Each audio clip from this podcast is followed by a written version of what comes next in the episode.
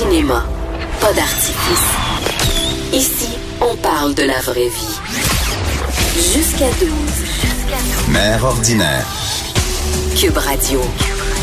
On parle de la vraie vie, on parle de musique. Je vous rappelle qu'avec moi en studio, euh, Max Lalonde est toujours là. Hey, merci. C'est Hey! on bien du plaisir à J'ai appris plein de choses sur le sport. Oui, on a appris que José Lito a déjà gardé les buts pour le Canadien. Ça, ça va me suivre longtemps. Oui, je pense que oui. Ah, Je m'excuse. Stéphane Plante, allô? Allô? Hey, la journée de la femme approche. C'est vendredi. À grands pas. Donc Oui. là, on jase de band composé de femmes. Uniquement Moi, j'aime de ça femmes. comme sujet. Oui, parce qu'on retrouve souvent des, des groupes avec euh, une fille qui va jouer de la bass ou une chanteuse, guitariste. J'ai dit pourquoi pas y aller avec la totale, 100% des groupes de, de, de femmes un peu dans, dans l'histoire du rock, parce que le rock manque pas de, de figures euh, féminines importantes, comme le Debbie Harry, de Blondie, Chrissy Hynde, les Pretenders, il y en a plein. Mais j'ai dit on va y aller avec les groupes, là, vraiment. Mais des groupes, mettons là, vite Max, je te demande un band de femmes. Euh, les Twisted Sisters. Il y a juste une chanteuse. hey, j'ai Art. euh, Art, ouais, ben les, les sœurs Anne et Nancy Wilson, mais c'était deux autres gars. Ok, qui- je l'ai. Les Spice Girls. Ah, ben ok, voilà. ouais, non, ouais. mais t'en as un. Déjà, ben oui. Mais c'est vrai que c'est plus difficile que si je te demande un band de gars, on en a à la pelletée. Ben un oui. band de femmes, hein, euh, C'est plus, c'est ça. Il faut, plus euh, faut chercher. ouais. Et euh, ben écoute, parce que le- c'est vrai que le rock, c'est encore assez macho, un peu comme approche. Même le rapport entre les, les la rockstar, la groupie, euh, c'est hmm, c'est douteux des fois. Mais quand c'est une femme, fais pas dire. quand c'est une, une femme, un groupe de femmes qui font du rock, euh, c'est plus facile pour les, les, les jeunes filles de s'identifier puis se dire ben moi aussi je peux le faire puis je vais le faire et il y a beaucoup de groupes qui sont nés comme ça dans cette espèce de mouvance d'affirmation et ça va dans tous les genres vraiment Euh, on va écouter un- des pionnières de Runaways Ah et la oui. pièce Cherry Bomb Hello,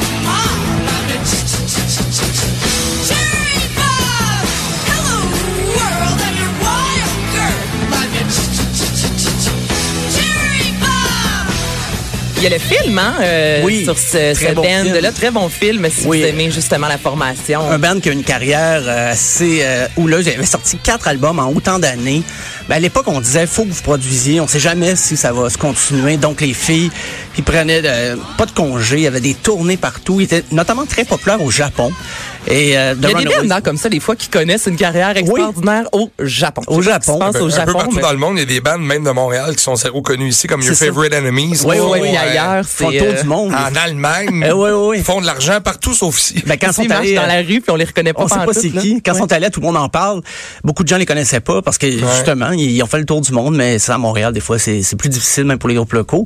Mais The Runaways, à l'époque, ça a été difficile, mais maintenant on en parle encore. Il y a deux des filles, euh, ben Joan Jett, Joan Jett, ouais, voilà Joan qui a Jett. fait I Love Rock and Roll qu'on connaît bien. Lita Ford aussi, l'autre guitariste, elle a fait un duo avec Ozzy Osbourne. Donc, ils ont continué chacun de leur côté. Il y avait des petits, euh, ils s'entendaient pas surtout à l'époque de Runaways, mais c'est un groupe qui en a influencé tellement euh, d'autres groupes, non seulement de filles, mais dans le rock en général.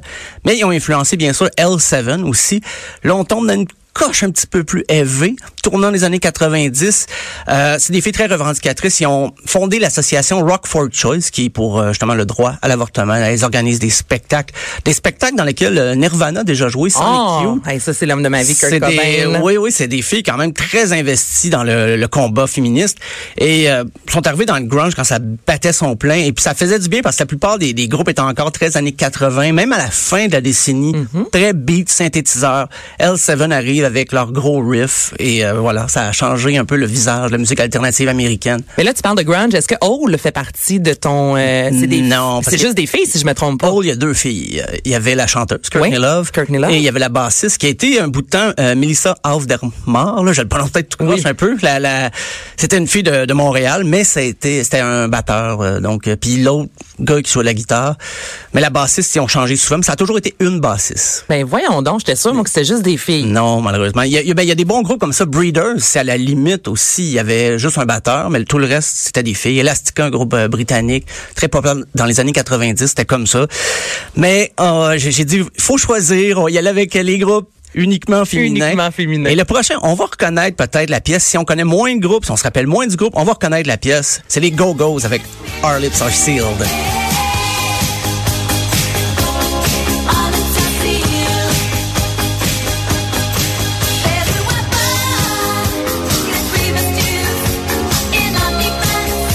Ça, c'est très années 80. Oh oui, hein. oui, oui.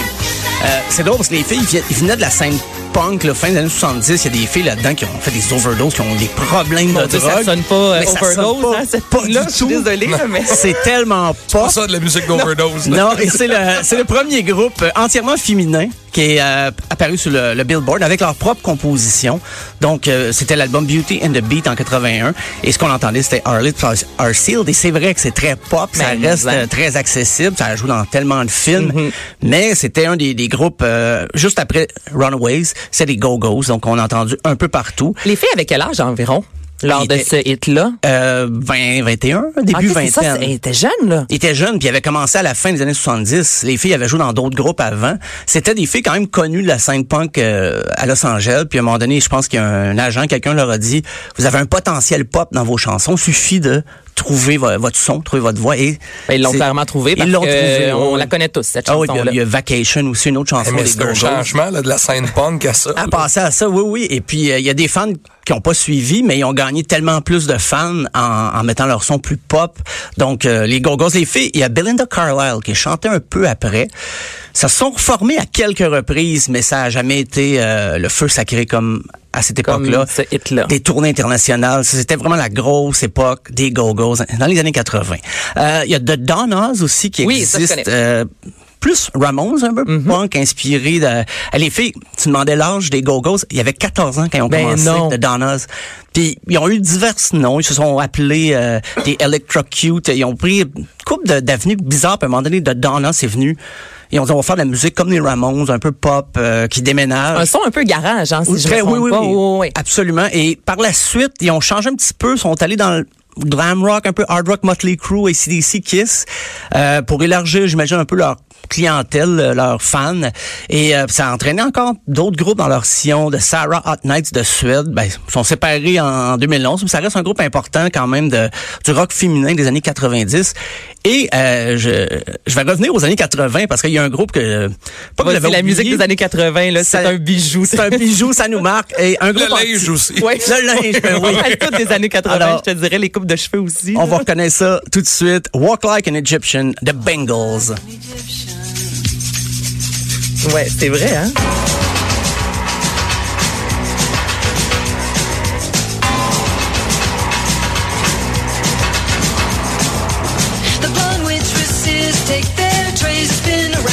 Ouais. tout le monde se rappelle. Et le petit mouvement, qu'on peut, peut pas euh, enlever le mouvement. Quand on entend la chanson, il faut automatiquement le petit mouvement égyptien.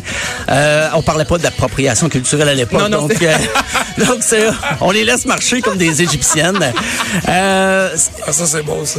le- voyons, les Bengals avaient une, une espèce de mentor, puis ça se savait pas trop à l'époque, c'est Prince. Ah. Prince a composé des chansons pour elle, mais elles ont composé beaucoup de leurs chansons. Mais la chanson Manic Monday des Bengals a été écrite par Prince. Il prenait un autre nom. Il voulait pas que ça se sache. Je sais pas, et la rumeur qu'il y ait eu une relation avec Susanna Hoffs, la chanteuse principale des Bengals, mais il leur écrivait des chansons, leur donnait des conseils euh, pour Mais il prenait un autre nom. Oui, absolument. Ben, voyons donc, toi. Ben, Prince, en partant, son vrai nom, c'est Roger Nelson. Ouais, je Euh, m'attendais que ça s'appelait pas Prince, mais je pensais Ouais. qu'elle allait garder son, son nom d'artiste pour écrire, euh, tu sais, pour assumer les chansons qu'elle C'est un écrit. ghostwriter en musique. Euh, voilà, Ah, ouais. qui était déjà millionnaire à l'époque quand Ben oui. même. Fait qu'il Mais- fait par amour, clairement. Oui, lui il avait vraiment aimé quand il avait vu le groupe, euh, je pense à San Francisco, viennent de la Californie, euh, les Bengals. Il a compris juste en les entendant en spectacle, il a dit faut mettre ça sur sur un album. Il, les- il les a aidés dans leur carrière, peut-être moins vers la fin, mais quand même il leur a donné un bon coup de pouce. Euh, en France aussi, un groupe euh, rock qui déménage quand même Plasticine. C'est quatre Mon très jeunes filles. Ont fait les francopholies euh, il y a quatre ans, je dirais. On parlait de garage avec les Donnas, peut-être plasticine. Je sais pas ce que les filles pen- penseraient de ma comparaison, mais c'est comme les Donnas de France. Ok, vas-y. Est-ce qu'on a un extrait? j'ai, euh, non, euh, Oh. parce que j'ai une coupe. Euh, pa- Parlant d'extrait, j'ai les Hey Babies aussi. On change Ah, les ben styles oui, un peu. ça, c'est bon. On va entendre c'est très bon. le fil de téléphone.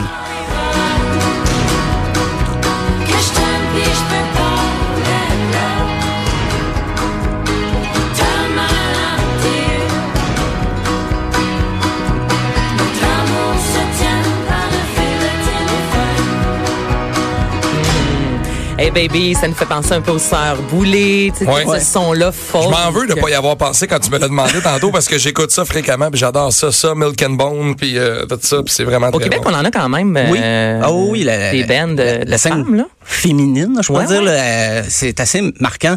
Et les A-Babies, ben, ils s'étaient fait euh, remarquer au Francouverte une couple d'années quand même, et depuis ce temps-là, ça a jamais arrêté. Le, le groupe, c'est un trio. Et euh, là, on est plus dans le folk, mais ça reste quand même, ça rock. Il y a des chansons, ce qu'on a entendu, ça rock assez pour être dans ce palmarès-là. Parce qu'il y a du ukulélé, ça peut rocker des fois. Les filles jouent du ukulélé, du banjo, euh, de la guitare, bien sûr. Donc, euh, on salue les A-Babies. De Russie, euh, on connaît plus les, les manchettes qui ont fait que le- leur chanson, c'est Pussy Riot.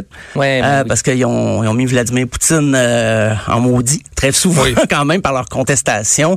Euh, grande revendicatrice. Il y en a beaucoup qui ils vont dire que leur, leur- leur démarche contestataire fait ombrage à leur musique.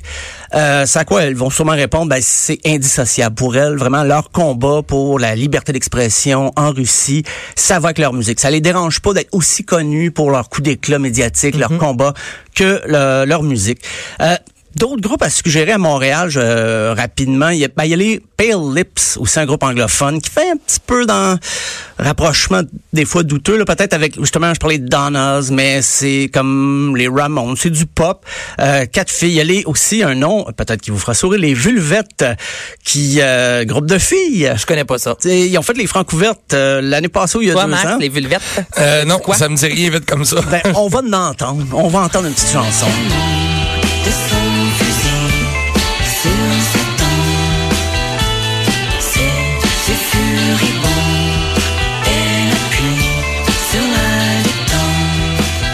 Moi, je trouve qu'il y a une sonorité un peu euh, Alpha Rococo. Oui, parce puis euh, les filles sont aussi inspirées même des années 60. Ils vont puiser dans des sonorités euh, quand même des fois qui ça peut être d'il y a 50 ans, ça peut être plus récent comme Alpha Rococo aussi. euh, et euh, les quatre filles sont, sont très actives même dans la scène locale parce qu'il y avait là-dedans une fille qui, euh, qui travaillait à Musicor ici, une fille, mais qui ne sont jamais servis de leur contact pour leur propre band. Ils font ça pour s'amuser. C'est des filles qui euh, quand même connaissent la musique, qui sont dans le milieu, sont dans le domaine depuis des années. Donc euh, les Vulvettes à, cool. à surveiller sont très cool. Oui, oui, les, moi je, je conseille fortement leur, euh, leur chanson. Un beau t-shirt vulvette. Un là. beau t-shirt Velvet, ben oui. Euh, dans Max me les regarde en me disant, t'as-tu vraiment dit sans nom? Oui! Ah oui, non, mais c'est ce que j'ai- je l'imagine, le t-shirt, là. Ça dépend du dessin, Moi, j'ai le j'imagine. logo, hein. Moi, j'ai le logo, hein. Oui, Ça ça, ça dépend- dépend du dessin, ça, ça dépend, dépend- du logo. Bien sûr, bien sûr. Euh, mais si vous aimez vraiment le rock euh, authentiquement là, féministe revendicateur, c'est euh, dans les années 90, il faut voir vraiment, il y avait Chicks on Speed, Slater Kinney, il y avait aussi Bikini Kill, Brat Mobile, des groupes même qui ont un peu pendant un bout de temps fréquenté la scène grunge, mais les autres, ils allaient plus vers justement euh, le punk, le hardcore. C'était c'est souvent minimaliste, mais le message passait très bien. Euh, Il y en a plein de groupes comme ça. C'est il faut se donner la peine, faut être curieux. Est-ce que ces bands-là sont venus au Fofone électrique? Ah. Quelques-uns là-dedans, j'imagine. Oui. Est-ce qu'il y a encore des shows? Il y a toujours des shows, ouais, au fond électrique, ben, il y a le, sur le, au rez-de-chaussée, Ouais. la petite terrasse et tout ça, mais c'est sûr que quand on entend la playlist des faux électriques, on a l'impression qu'il n'y a rien qui a changé depuis 1997, là. Hey, on la, on la connaît quasiment d'avance, que- puis j'ai pas fréquenté l'endroit tant que ça, je dis ça en étant nerveux, mais, euh, non, mais, je suis allé souvent, et, après, quand je suis arrivé à Montréal, on allait souvent au fond électrique, et je suis retourné récemment, et je connaissais les chansons, c'était quasiment dans l'ordre qu'on, Ben, c'est un endroit mythique, Mais- là. Ouais, Écoute, moi, ouais, chaque fois ouais. que je rentre là, je me dis, mon Dieu, Kurt Cobain, il Les- ici, là, Ouais, je, je ouais, ouais. capote, là. Il faut que tu aies été au Fofone électrique combien de fois pour avoir le droit d'appeler ça les fouf? les fouf. Tu sais, entre nous autres, là, hey, on, Ben- au fouf? On va au fouf! Ben, officiellement. Oh, ouais, j'avoue, on écoute les vulvettes au fouf. Ouais, ça- on est- Ouais. Parce que j'ai été au Fofone électrique quelques fois, mais entre nous autres, la gang de chums, c'était on va au fouf. Puis là, faut que tu l'expliques aux non-initiés Ouais, que tu ça. vas pas à l'autre endroit, que tu vas dans un bar où il y a de la musique. C'est ça. Ben, je pense que légalement, c'est devenu les fouf. là. Il y avait eu des, euh, des problèmes financiers. Ils ont, ils ont dû changer de nom, mais tout le monde appelait ça déjà les fouf. Donc, c'est officiellement, si on, on regarde en face du bar, c'est écrit les fouf. Pour vrai? Oui, Ah, euh, c'est oh, plus oui. les faufounes électriques. Hey, c'est rare que je passe par, euh, par là sur Sainte-Catherine. Donc, j'ai pas remarqué. Je vais, je vais porter Mais attention. c'est officiellement, je me souviens plus depuis quand, mais les fouf. euh, Écoute, mais ce coin-là de Montréal a tellement changé d'un avec l'esplanade de la Place des Arts, mais avant, il y avait le Loft, qui était Ah au oui. coin Ouais. Saint-Laurent, 5 Oui, oui, oui, oui. Un bar au cinquième étage. Il y avait le dôme de l'autre côté de la rue. Il y a eu l'opéra. Il y a eu l'opéra. Ce que j'aime sur Sainte-Catherine quand on passe, c'est que de l'autre côté des Fouf, il y a le 281. Ah donc, oui. c'est deux clientèles. Tu sais, mettons un samedi Oui. soir, Oui. là, quand il y a un line-up, là. Faut pas se tromper. deux clientèles. Les deux trottoirs ont pas l'air de la même chose. Oh, oui. différentes, Ben là. C'est, ouais, ça, Ah ça vaut la euh, peine de passer par là juste pour ça. Non, c'est euh, Denise qui vient de Terrebonne là pour aller. Faut pas qu'elle se trompe de, de côté là parce que elle va avoir des surprises un petit peu. Euh, mais c'est mais c'est vrai, il y avait aussi Musique Plus avant qui était dans ce coin-là, puis il y avait le, le guichet Vox Pop, on se promenait là, puis Ah, le fameux guichet Vox. On a juste l'image de Denise de Terrebonne en tête au fouf qui est en train de se dire, il n'y a pas de monsieur tout nu ici. ouais, ben il y en a en torse des fois, mais ils sont sur scène en train de Oui, crier. C'est ça. Mais euh, quand même, hey, c'est c'est des belles images. Euh, J'allais vous laisser là-dessus, mais je vais parler d'un dernier Ben groupe. oui, euh, quand même, parce que hey, j'aime ça divaguer. Quand il est question des bars, j'ai j'ai des souvenirs. On en a tous. Puis si je me rappelle plus, je les invente. Euh, Moi, ce que je dis souvent, c'est, ah, j'ai déjà été à cet endroit-là, puis on m'a dit que j'ai bien aimé ça. ah oui, il y a des photos. Moi, je, ça. je suis content d'être sorti euh, beaucoup dans les bars à une époque où il n'y avait pas de téléphone intelligent et de Ah, réseaux sociaux. Je suis Boy. tellement heureux de ça. Fait que j'essaie de pas recommencer quand j'y vais parce que maintenant ça existe. Je dois me, me le rappeler. Ça peut devenir viral. Ça peut, oui, oui, effectivement. donc on, on se tient, euh, on se tient au courant.